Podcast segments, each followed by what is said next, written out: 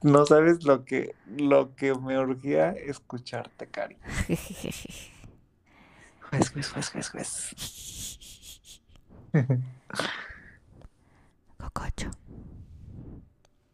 ¿Qué onda, Cari? ¿te puedo hacer una pregunta? Sí.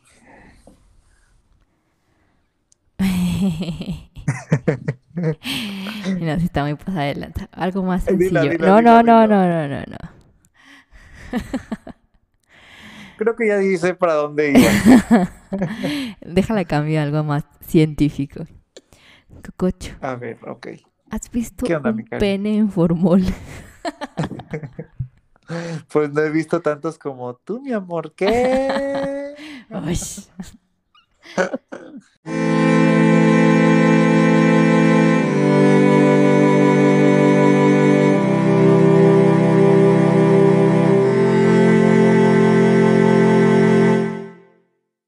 Hola, soy Cococho Hola, soy Karina.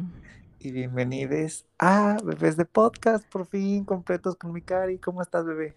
Completos físicamente. eh, Sí, Y- porque el espíritu siempre, siempre con mi Cari. porque espíritu siempre y mentalmente nunca. Ah, ¿verdad? Pues, oye, ¿para qué quieres la mente? La mente debe ser libre, ahí flotando. Oye, si pudiste poner un poquito más en, en regla tu vida en este, en estas, en estos periodos de tiempo o No. ahí vamos. Lo es- intenté, pero salió peor. Está bien, pero mira, estamos. Estamos. Estamos. Oye, ah, no sé, ahorita en paréntesis antes de empezar. ¿Cómo se está, allá donde estás ahorita, cómo está lo del COVID? Este, no sé porque ya no salgo. Ah, ¿verdad? Ay, qué rico. ¿Alguien- acá, acá está, no, o sea, en verdad no sé, no sé, pero hay una disminución de todo. Pues es que las vacunas y todo, ¿sabes? Ya sé. Ya sé, como que ahora sí, ahora sí estoy sintiendo lo como real, palpable, ¿sabes? Y más donde estás, estás en una zona donde, pues, no sé, donde las vacunas llegaron primero, ya van como casi todos por la tercera dosis, ¿no? Sí, no, ya todos tienen, y los que no, eh, tengo así de que se fueron a Estados Unidos a, a vacunar, o ya los niños ya están vacunados.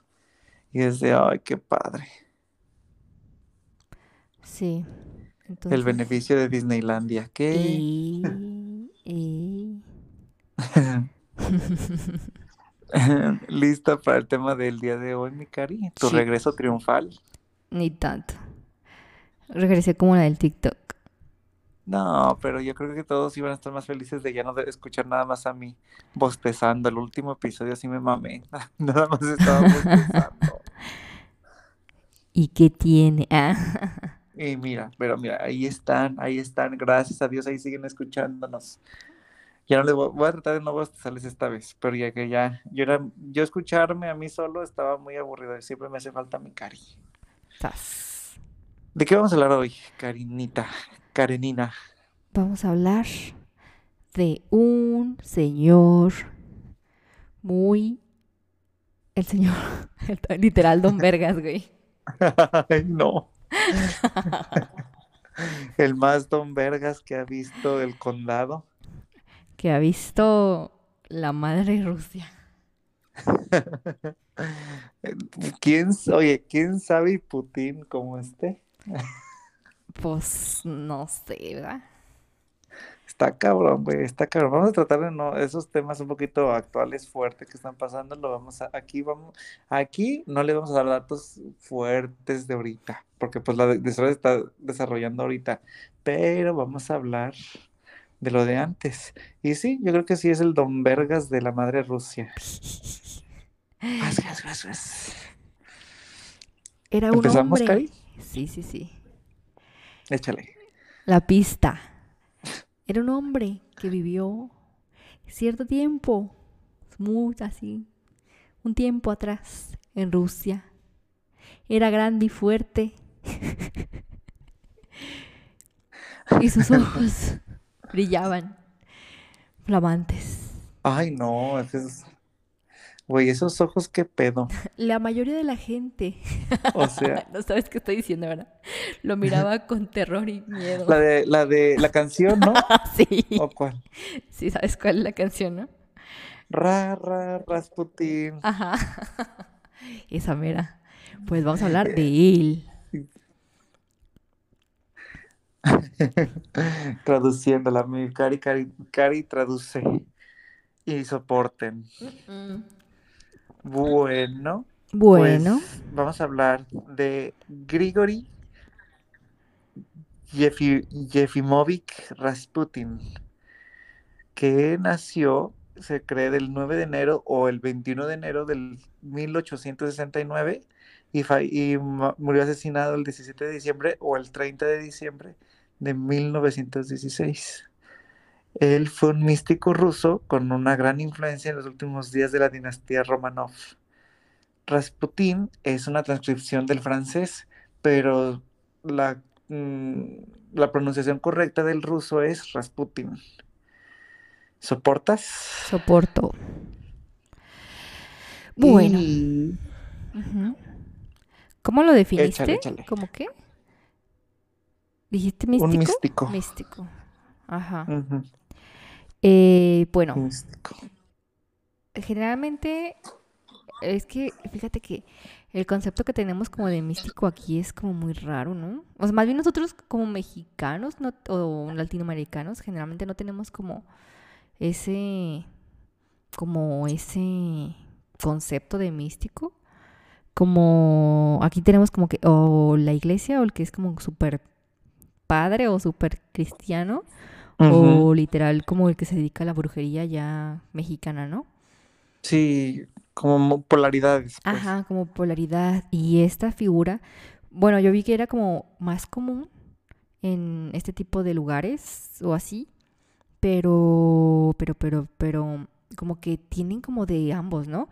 La palabra así como místico, como, porque he visto que lo definen como místico, como eh, hombre medicina, como médico, como curador, algo así. Pero si te fijas, también tiene apodos súper extraños, como curador o monje, porque El era, monje loco, ajá. ajá, monje loco, porque era como, o sea, que le dicen sanador, místico, brujo, profeta, así, pero es como, más bien como, como una colección de todas esas cosas, ¿no? De la persona, pues si te fijas, se veía como un sacerdote o alguien que está como muy en la religión, pero a la vez hacía cosas que en nuestro caso o en nuestra religión está prohibido en la religión como sanar o, profe- o hacer profecías y cosas así.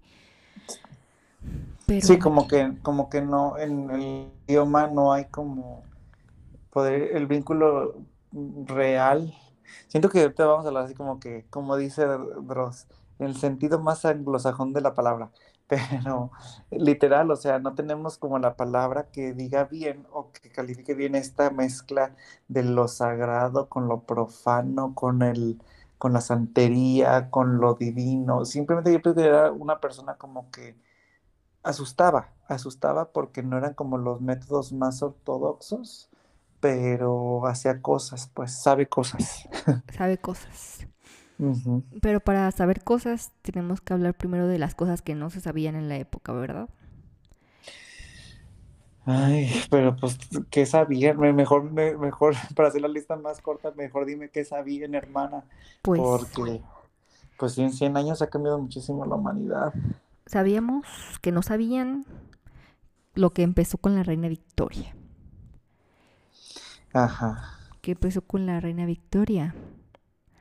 La hemofilia. La hemofilia, exactamente. Un padecimiento que se fue heredando de, pues, de persona, más bien de, de los, fíjate, o sea, de mujeres a hombres que iban a ser, pues, los herederos de los tronos de muchos países, porque recordemos que la de Reina Victoria casi casi dio hijos para gobernar toda Europa y parte de Asia. Y Entonces, hasta nuestros días todavía sigue su dinastía. Todavía. De hecho, pues, esta, bueno, su, su familia conocida pues era la zarina Alexandra, que era la mamá del zarevich. O sea, ella se casó con el zar de Rusia. Y pues ella fue la que llevó ese gen maldito. Ah, ya suena muy raro porque ya, pues ahorita ya es una enfermedad que conocemos bien, que ya tiene un tratamiento preventivo para las hemorragias que en ese entonces no se podían controlar. Entonces, pero en ese entonces pues no, no sabía ni, ni qué, no sabían ni los factores. Entonces, era una desgracia totalmente. No sabían cómo controlarla, no sabían diagnosticarla, no sabían qué era, solamente sabían que iban a perder a su heredero, ¿verdad? Y a sus herederos hombres.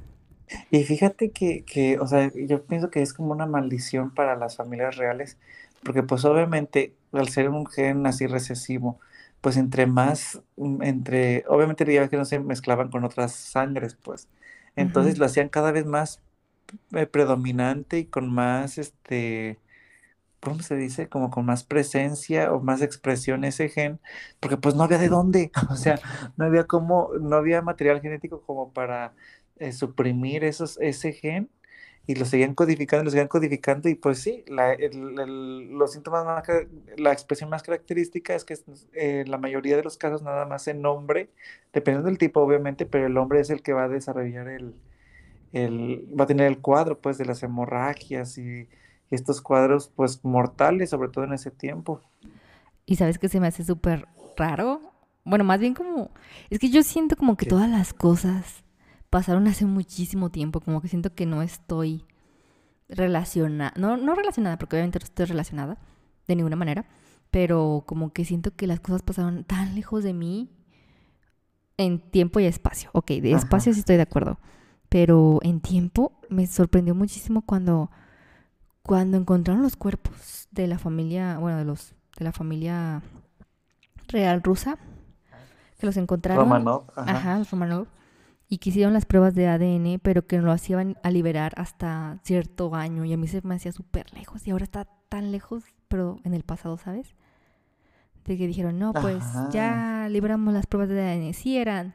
Y después, cuando me di cuenta cómo hicieron las pruebas de ADN, si viste que pidieron, este, le pidieron muestra a Philip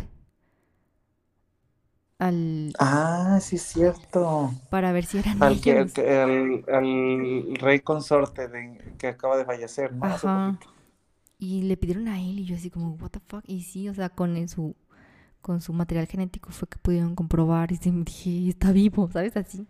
Y después digo, no inventes, o sea, no sé, como que el tiempo es muy relativo. relativo, sí.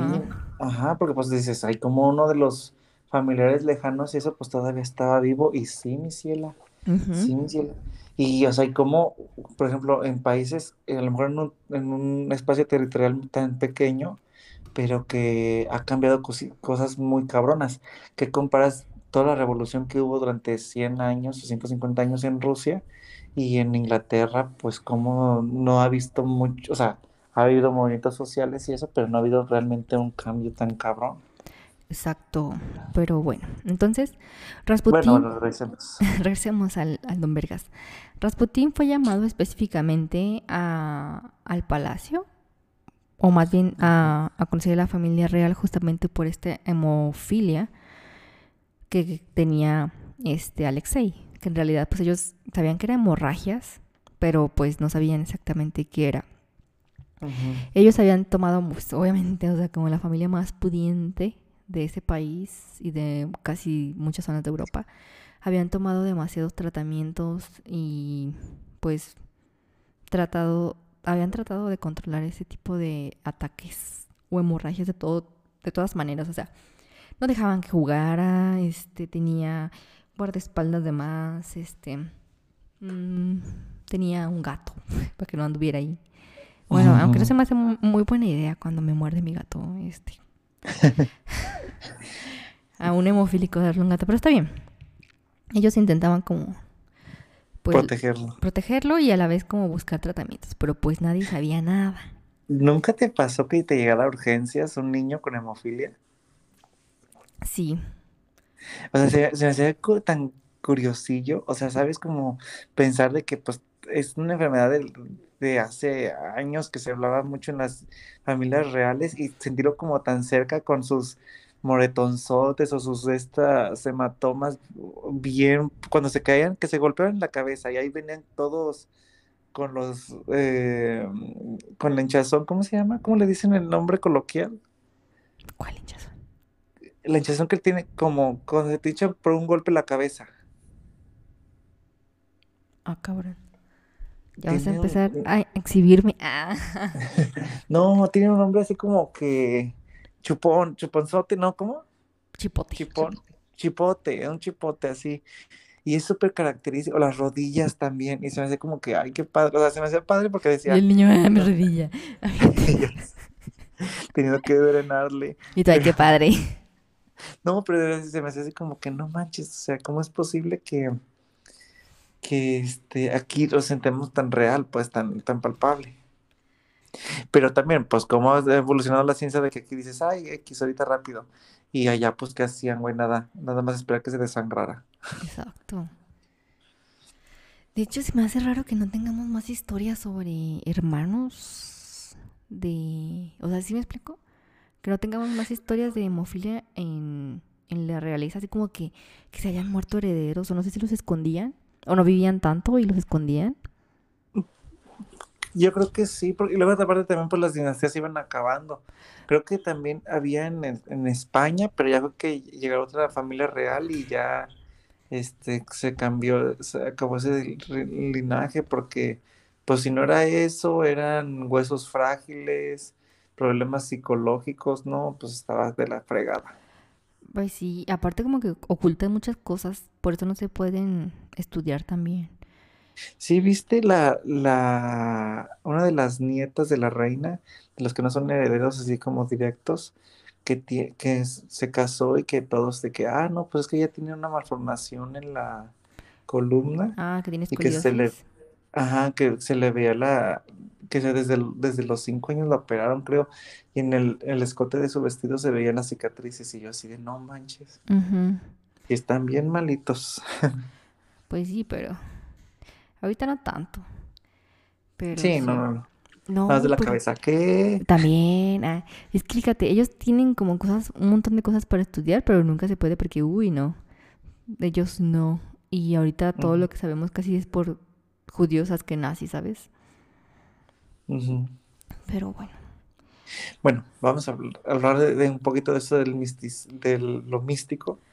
Eh, bueno, el, el ser humano es el único animal capaz de ver más allá de lo que ven nuestros ojos y creer en cosas que solo son posibles mediante la fe. Algunos lo ven como debilidad, otros como el motor que ha hecho que la humanidad prevalezca y nos lleve a lo que somos ahora. Al final de cuentas, la mayoría de los cambios culturales, económicos y sociológicos han provocado religiones y dioses.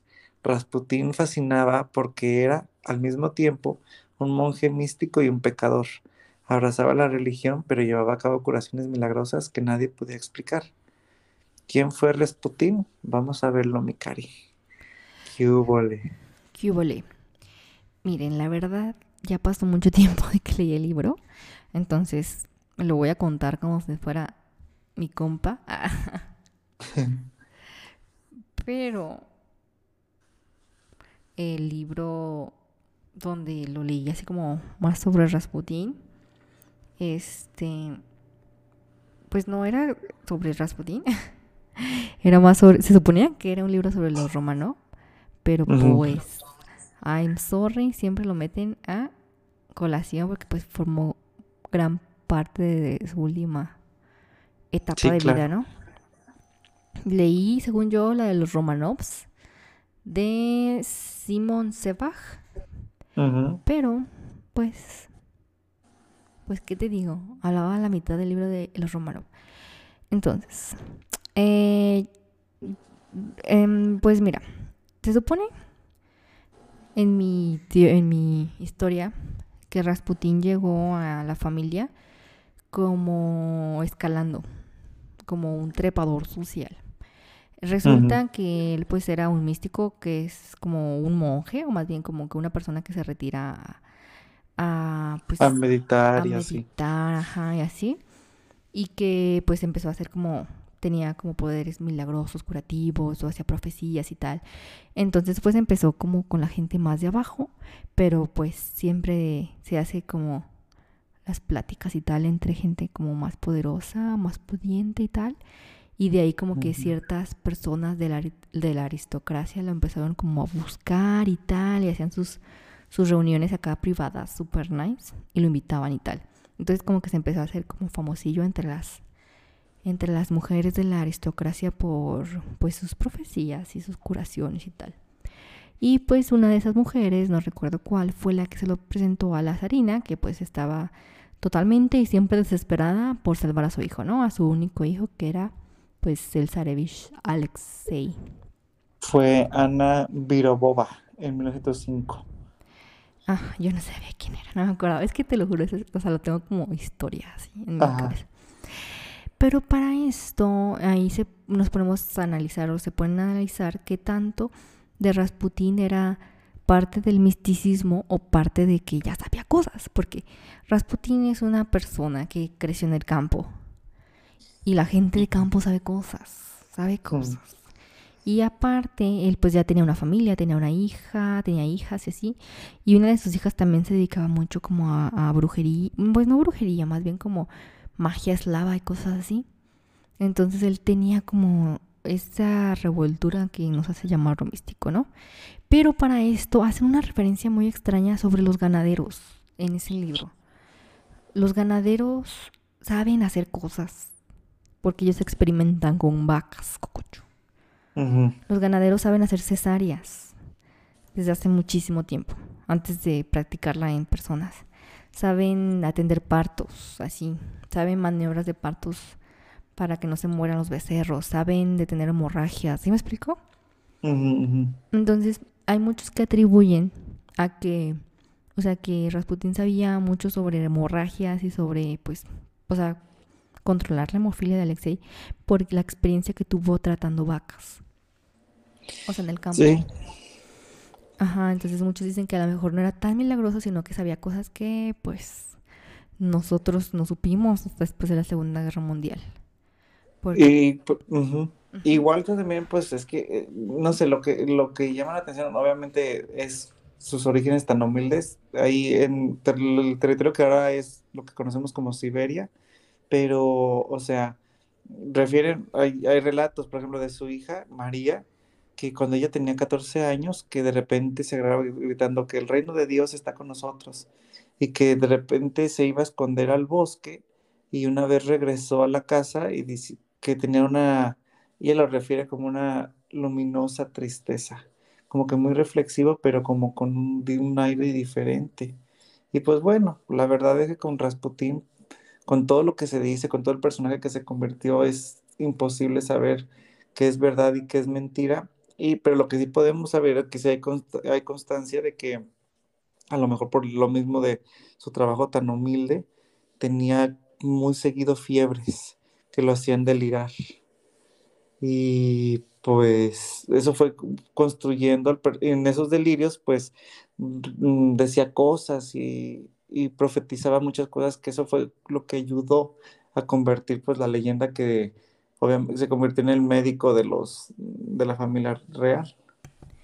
Pero es que también estamos hablando de una zona que tiene una tradición mágica súper potente todavía. O sea, Siberia, toda, toda esa zona tiene una potencia brujil súper intensa. O sea, son personas que, o sea, literal existe los libros de magia siberiana y magia eslava. O sea, que son pues tradiciones súper viejas, hay familias de orejas súper, o sea, era como, pues aquí, o sea, es parecido al México, ¿no? Como la brujería mexicana, tiene sus zonas súper fuertes, tiene sus, entonces, pues esa, esa, esa revoltura, o no sé cómo decirlo, ese sincretismo, ah, fracasando en Bad Nice, pues sí lo hizo, pues, ganar conocimientos o pues cosas que los demás no sabían.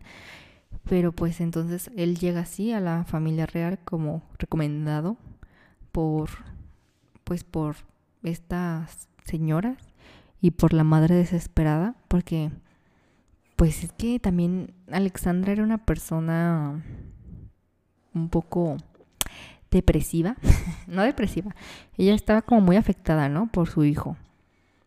Su vida empezó a girar en torno a su hijo, entonces era normal, bueno, era como esperar, era de esperar que si encontraba una cura, que en este caso fue Rasputín, pues su vida también empezó a girar en torno a Rasputín.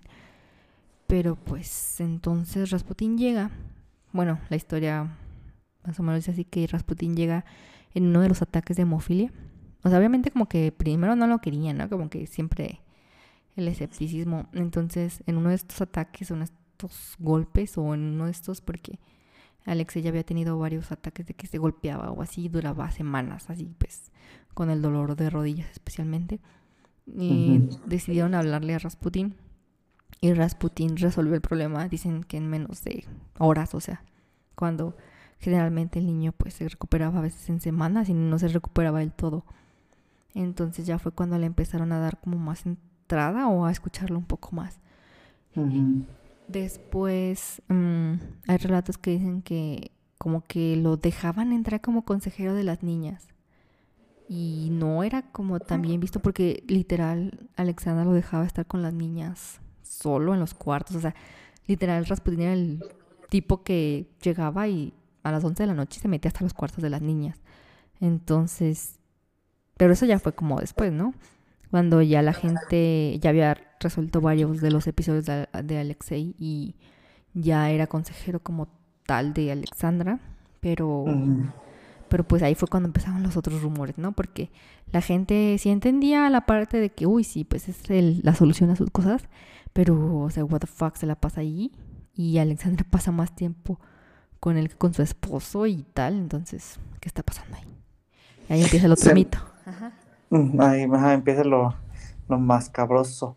Porque, bueno, a mí, investigando un poquito también así como, ¿qué fue lo, o sea, cómo, cómo fue el trayecto? Porque sí es cierto, o sea, estuvo casado, de repente huye de todo, se aísla con, en un monasterio, este, una secta cristiana prohibida por la iglesia ortodoxa, que se llamaba Los Flagelantes, en donde creían que la fe se alcanzaba con el dolor.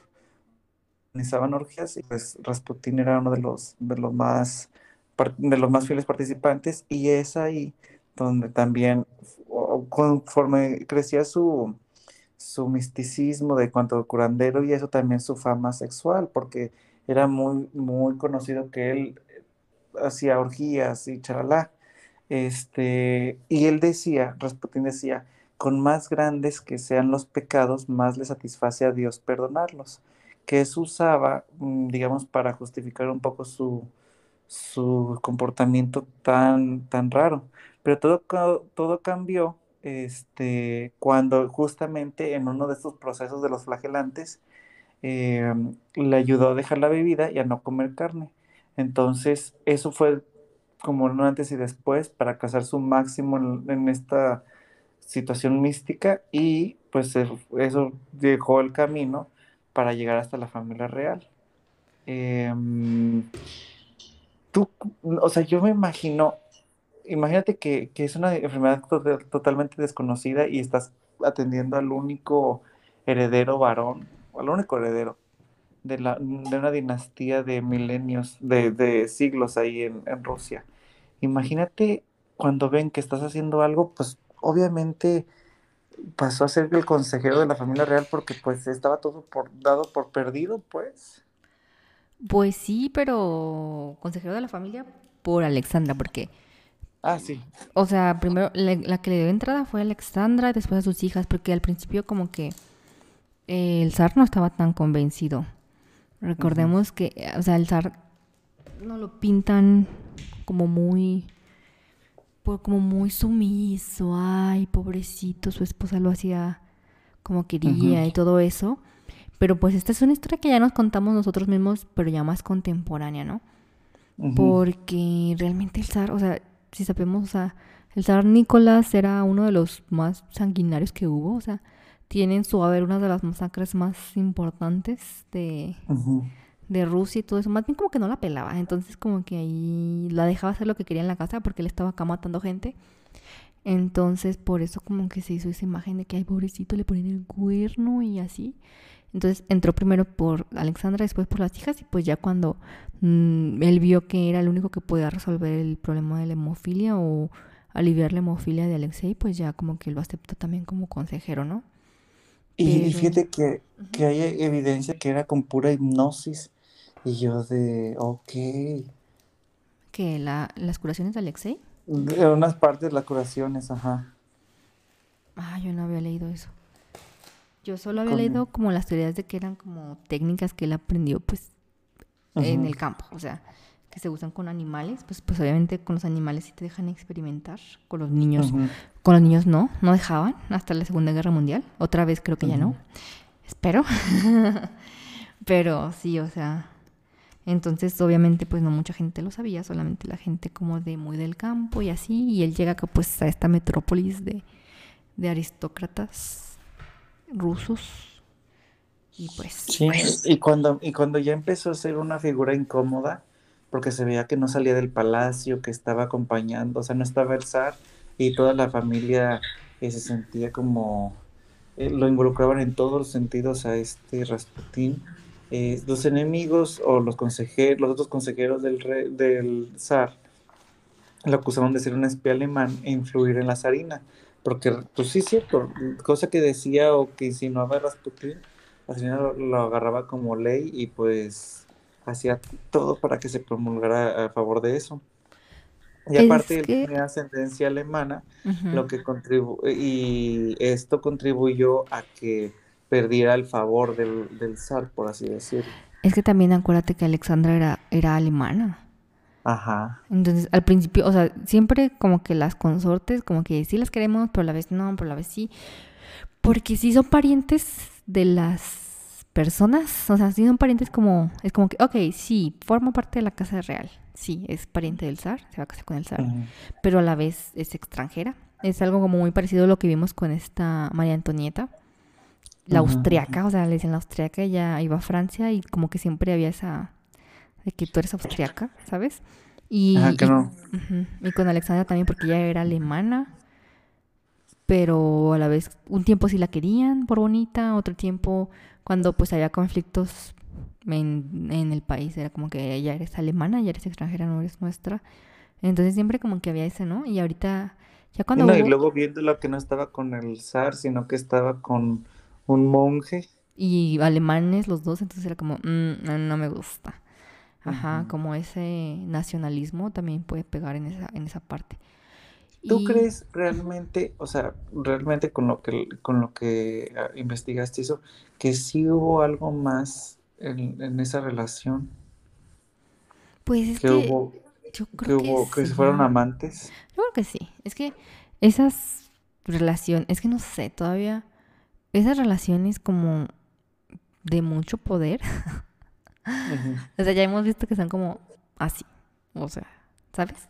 Pero no creo que solamente haya sido la zarina o que haya sido un engaño. Es como un acuerdo, ¿no? De. O sea, pues sí. O sea, la relación va más allá de. de ser sentimental. Es también como una relación de. pues de poder o de negocios así. De hecho, ya ves, no sé, muchas representaciones en películas y en otras, en otras partes desarrollaban así como que las mujeres alcanzaban el cielo, hablaban con Dios a partir de su miembro o de tener o dejar, o sea, pero no lo vean como relaciones sexuales como tal, o sea, lo vean como que no era parte de una curación de un proceso. Entonces, eso sí cuando yo cuando yo leía eso dije, ay, otro cabrón que que les dice, ay, pues tócala y vas a tocar el cielo, ay, no mames, Pero, pero bueno, también el problema es de que, este, pues de los, los que ganan que escriben la historia. Entonces, este, sí está medio turbio ese, ese pasaje de la historia. Es que mira, yo no creo que haya sido como que, ay, pobrecito Star, o sea, es que también hubo polémica porque ellos sí se casaron disque por amor, o sea, ¿sabes? A todos los casaban. Y ellos sí se casaron porque querían, o sea, se querían entre ellos. Entonces a lo mejor ya después tener esos contratos o esos acuerdos no era tan bien visto entre una pareja que se había casado por amor. Y... Pero, pero, yo creo que todos esos chantajes y así, o más bien como esa incomodidad con Rasputín, era porque les quitaba la atención de la zarina o del zar a otras personas que también querían escalar, ¿no? Como que estaba acaparando toda la atención. Sí. Porque pues a veces dices, ok, está haciendo esto, pero ¿qué me importa, no? Mientras me haga caso también a mí. pero ahí ya que era como querer meter la cizaña para sacarlo del, de la ecuación.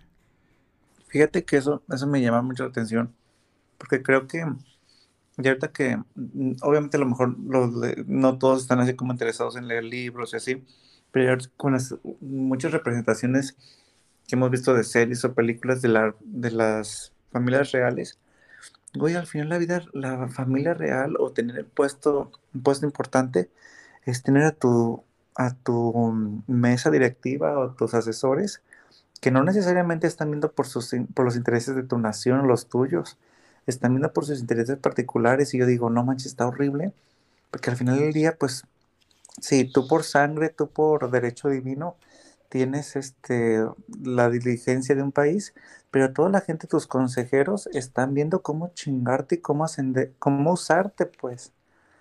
Eso se, se me hace como muy... Y en todas las monarquías y en todo lo que me quieras decir, está esa situación.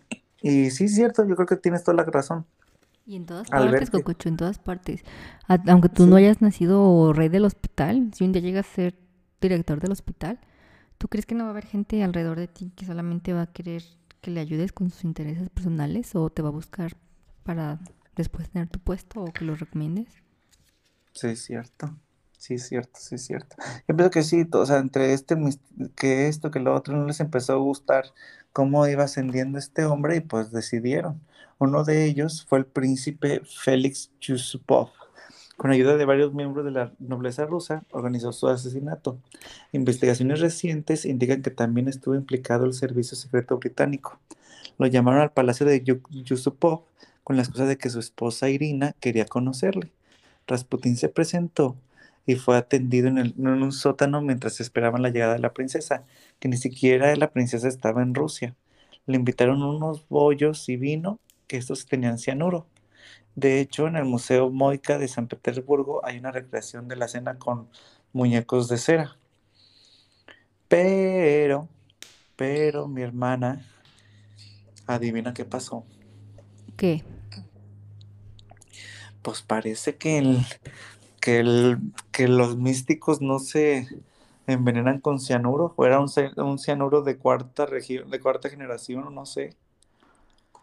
Esto, ¿Sabes qué? También hay como muchas, o como muchas, no como teoría, no, como muchas leyendas sobre lo fuerte que era. O sea, que era súper fuerte, que, que, no se enfermaba, cosas así que muchos también como que lo atribuyen a, remedios de pues, cosas que sabías, de plantas o, o de cómo, o sea, ¿sabes? De desintoxicación o cosas así. Ra, ra, Rasputin, tiriri, Sí, sí, sí. O sea, aparte de su fuerza física, que sí tenía muy buena salud. Y pues toda la gente pues le daba miedo porque decían, de seguro hizo un embrujo para o, vendía su alma al diablo así para estar más fuerte. Y nomás sabía, nomás sabía desinfectar, desinfectar las cosas antes que todos los humanos, a lo mejor. Probablemente nada más tomó mucha, leche bronca y ya. pues sí. Y em, pese a que los bollos tenían cianuro como para matar a un elefante, Rasputin no se inmutó. Según un libro publicado por el propio príncipe Yusupov, le sirvió dos vasos de vino llenos de cianuro y lejos de sentirse mal, Rasputin cogió una guitarra y comenzó a cantar. Todavía cínico, güey. Ay, no. Ah. Ya sé bien Yolo. Era el tipo que se pone a cantar con la guitarra en las fiestas, no, por favor. Ay, el que canta este Lamento lo boliviano, güey. Ay, no, por favor. No, please. El príncipe salió nervioso de la sala, pensando que Rasputín era inmortal. ¿Qué pasó con el cianuro? Probablemente no estaba en las mejores condiciones, o el azúcar de los bollos y el vino disminuyó su efecto. Otras versiones dicen que el propio Rasputín llevaba un antídoto, o se había vuelto inmune tomando pequeñas cantidades durante años, pero son poco creíbles. ¿Me estás diciendo que Rasputín inventó la homeopatía? Micro, la microdosis, hermana de los sapos. Ya sé, güey, ya sé, probable, probablemente. Al final no, del día no. otro chochero más. ¿Qué? Ya sé, ya sé. Otro de los conspiradores, Puri, ay Dios, Purishkevich, convenció al príncipe que lo disparase por la espalda. Así lo hizo. Le disparó varias veces, supuestamente una en pleno corazón. Cuando se acercó a comprobar si había muerto, Rasputín se abalanzó sobre él y lo maldijo. Purishkevich lo acribilló a balazos, pero Rasputín no caía. Salió huyendo hasta que otro disparo lo alcanzó en el hombro. Después lo remataron con un tiro en la cabeza. Lo ataron con cadenas y lo tiraron al río Neva, donde apareció días después congelado. Y de hecho hay una fotografía de cómo lo encontraron. Está la fotografía de cómo lo encontró la policía rusa. Y pues sí, o sea, es un cuerpo congelado en el frío con varios balazos y pues amarrado de pies, cabezas y tronco. La Pero, autopsia conclu- Dime. no, no, sigue. Sigue, La sigue. autopsia, sí, la autopsia concluyó que no había muerto por el cianuro o las balas. Había muerto ahogado en el río el 30 de diciembre de 1916. Rasputín fue enterrado junto al palacio, pero unos años después lo desenterraron y quemaron su cadáver en un bosque.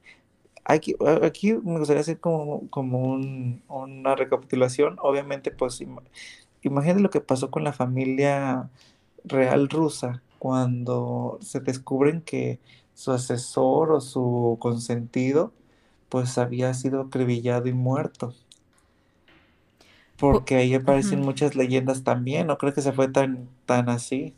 Obviamente eh, con estas pruebas de inmortalidad, pero aparte, este, ahí cuando vienen que ya estaba todo, estaba de un lado el zar amenazado por las influencias de otras na- naciones que estaban queriendo invadir Rusia. La misma gente rusa que estaba harta del, del zarismo y que no tenían que comer.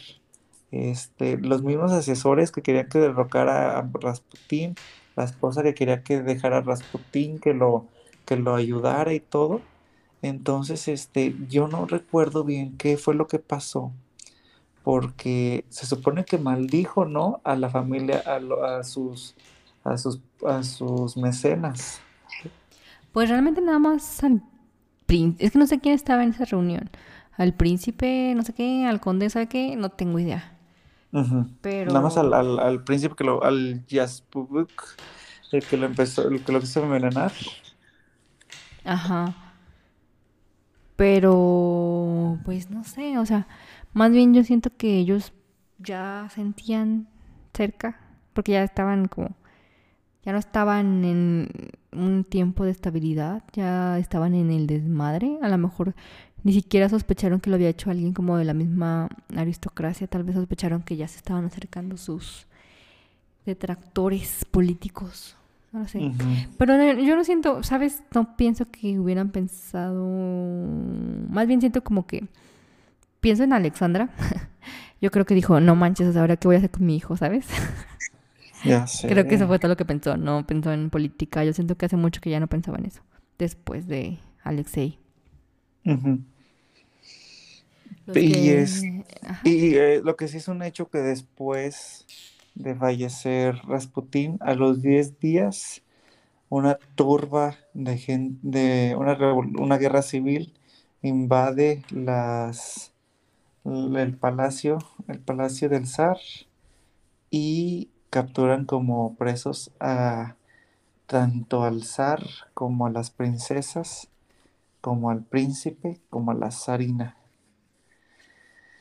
Y el resto es, es historia. Quería hablar, ¿te acuerdas de, de cómo, bueno, justo como ya hablamos de, de cómo se identificaron los cadáveres y eso, ¿te acuerdas cómo estuvo más o menos el, el asesinato?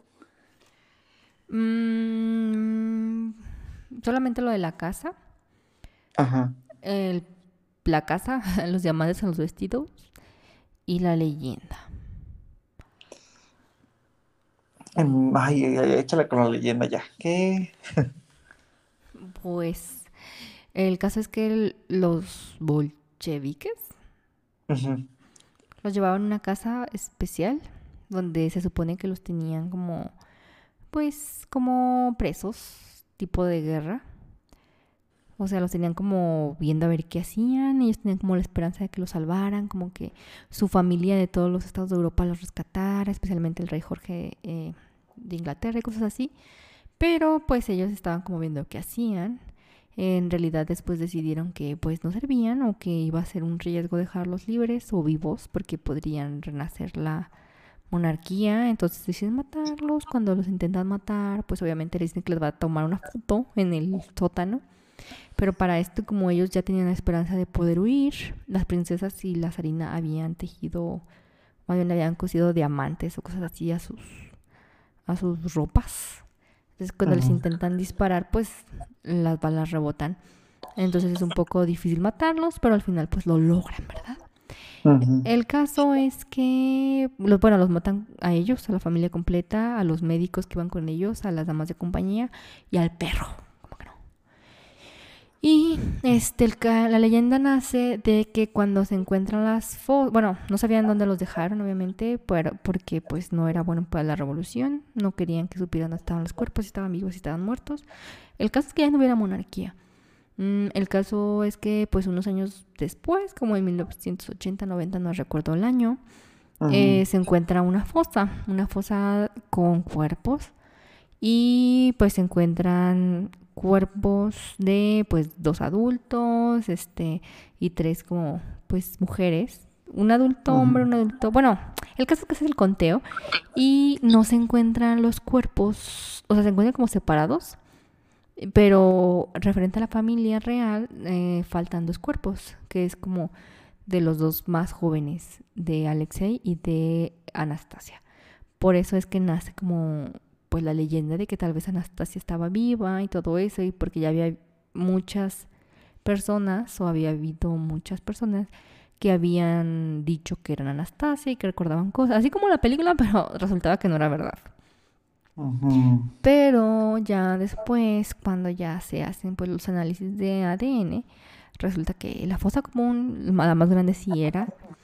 Y en años posteriores se nos cayó la leyenda, se nos cayó la leyenda, porque se encontró una fosa aparte donde se encontraron cuerpos más jóvenes que podrían ser los de Ale- los de Anastasia y los de Alexei.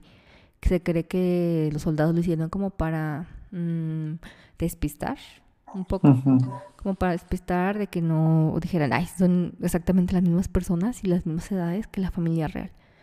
Entonces lo hicieron como para despistar, pero pues el ADN también coincidía.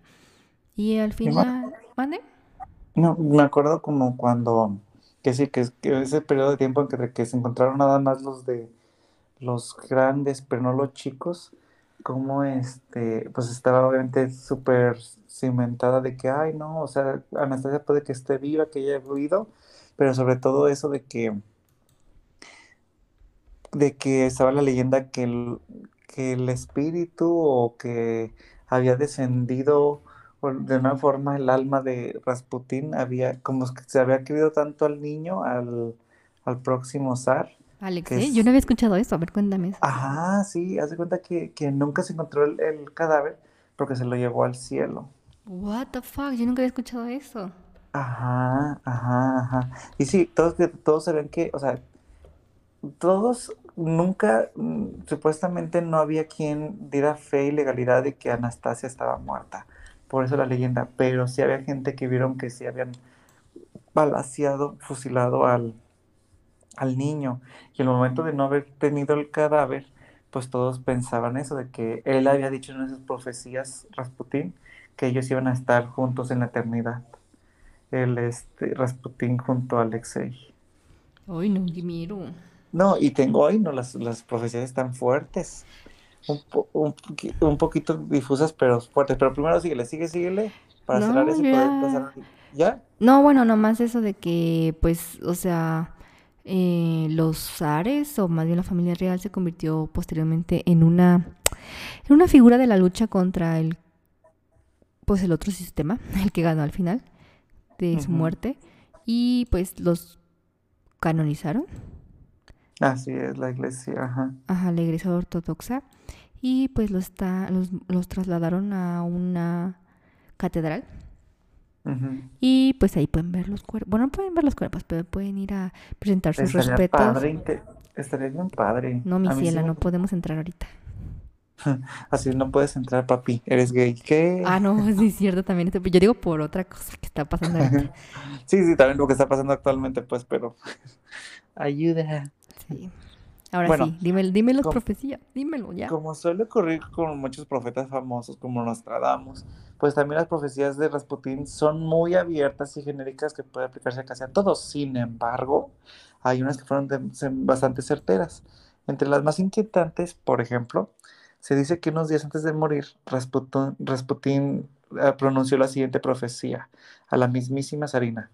Espero una muerte, espero una muerte violenta antes de que acabe el año. Si es a manos de la nobleza, los zares también morirán en un plazo menor a los dos años. Rasputín murió el 30 de diciembre de ese año y toda la familia del zar, incluidos los niños, fue asesinada en la posterioridad antes de los dos años, terminando con el reinado de los zares en Rusia. Años antes, Rasputín también había dicho algo. Cada vez que abrazo al zar y a la madre, y a las muchachas y al hijo primogénito del zar, mi espalda es recorrida por un escalofrío de terror. Es como si entre los brazos estrechara cadáveres. Ruego por toda la familia Romanov, porque sobre ella está calando la sombra de un largo eclipse. Aparte, ay no, ya se, se me puso la piel chinita. La, eh, entre otras de sus profecías, de sus profecías más certeras es, la cruz será, será arrojada a la bodega, los martillos golpearán sobre los altares y las llamas devorarán las iglesias. Esto, provo- esto augurando la caída de la iglesia, de la iglesia Rusia cuando llegó el comunismo. Y justamente, pues la bandera del comunismo, pues tú sabes que es esta haz y este martillo, que pues vino sí. hasta cierto punto, es- eh, eh, que vino hasta cierto punto a presagiar este, pues lo que iba a pasar con toda la- con toda Rusia. Otras de sus profecías fue, los hombres caminan hacia la destrucción, serán los menos capaces los que nos gobiernen. La humanidad será aplastada por el alboroto de locos y los malhechores. La sabiduría será encadenada. Serán el ignorante y el prepotente quienes dictarán la ley al sabio y también al humilde. Muchos creen ver aquí la llegada de Hitler o Mussolini, aunque quienes vienen, aunque viendo quienes están al mando en estos, en estos momentos, pues puedes decir, ah, mira, aquí está. Todos. Luego dice, día desventurado será aquel en el que el útero materno será comercializado, como se vende la carne de los bovinos. En ese tiempo el hombre, criatura de Dios, se convertirá, se convertirá en criatura de la ciencia. Lo, importa, lo cierto es de que toda casi todas las profecías de Rasputín eran catastróficas y todas terminaban con la aniquilación de la humanidad, del sol y de los planetas. Este, pues, pues obviamente que pues todo eso dices, pues güey, es obvio que todo se va a acabar en algún momento. Pues las de Rasputín tenían dándole este, dándole peso a lo que era su situación mística, pues obviamente llamaban, llamaban más la atención, pues. En vida aseguró que nunca moriría y sus seguidores creían que era inmortal. Y en cierto modo esta profecía se cumplió. Rasputín después se convirtió en un ícono mencionado en películas, libros, series de comunicación e incluso canciones, como la que bien dijiste del grupo Bonnie M, que fue número, el número uno mundial en los 70 que es ra, ra, ti, ti, ti, ti, ti, ti, ti. Y pues sí es inmortal porque hasta el día de hoy, y yo creo que por generaciones que vienen, va a llegar, si no es por TikTok, va a estar presente por todo lo que llevó al cambio de Rusia Por el pene en formol. y soporta. Ah, bueno, eso también es importante. Dilo, dilo, dilo, Karen. No sé, ¿cómo les digo? Aparte que me ibas a, a- que me ibas a alburear. No, no sé, es que es como una, una, una característica física de Rasputín por la que dicen que seguro le encantaba Ujú. la zarina. Es eso. Digamos que está Su muy... miembro, su Su miembro superdotado que está tan interesante que lo tienen en fórmula en un museo. No sé para qué. Sí, sí, pero igual, yo, yo siempre pensé que como que estaba de que, ay, no, pues va a estar en el Museo de Historia Rusa, o sea, pero no, ni siquiera está en un museo de historia erótica, en este, sí, en, en creo que es en San Petersburgo, y este, y ahí dice, Rasputín muerto el, el, no sé, el 30 de diciembre de tal año, y, y está aquí sus gloriosos 28 centímetros. Ay, no puede ser. Ay, ay, Media criatura, medio recién nacido. No, más que un medio recién nacido, hermana. ay, no puede ser, no puede ser. Es que ustedes están obsesionados con eso, la zarina no, ustedes. Su necesidad. No, y luego aparte, pues, o sea, tú sabes que, que todas estas personas, sea cierto no sea cierto, yo no sé, yo no voy a ser- yo no voy a venir a romper ilusiones, pero la, verdad es que esas personalidades, este, lo puedes ver desde su aspecto físico, o sea, tienen cierto fenotipo que sabes que si no va a influir o cambiar el mundo, va a ser un asesino en serial. Y este, y, y sobre todo son carismáticos. Yo creo que fuera, sea lo que sea de que si fue Dios, si fue una iluminación, si fueron los aliens, si fue lo que haya tenido que ser, era carismático, por eso movió a tantas personas, a tal grado de mover la- a la familia rusa, más importante. Pues sí. Eso sí. ¿Qué piensas de las profecías, mi cari? Yo digo que eso sí está más cool. Ah. No, es que yo, yo no me acuerdo haber leído las profecías, pero una persona tan intensa, yo creo que cosas debería haber sabido también. Y no sé, me gustaría leerlas más a fondo, o leerlas al menos. Yo creo que sabe cosas, sabía cosas, a lo mejor sabía otras cosas que, que nos podían servir o que se hicieron realidad, fíjate. Ya sé, ya sé, ya sé, ya sé, ya sé.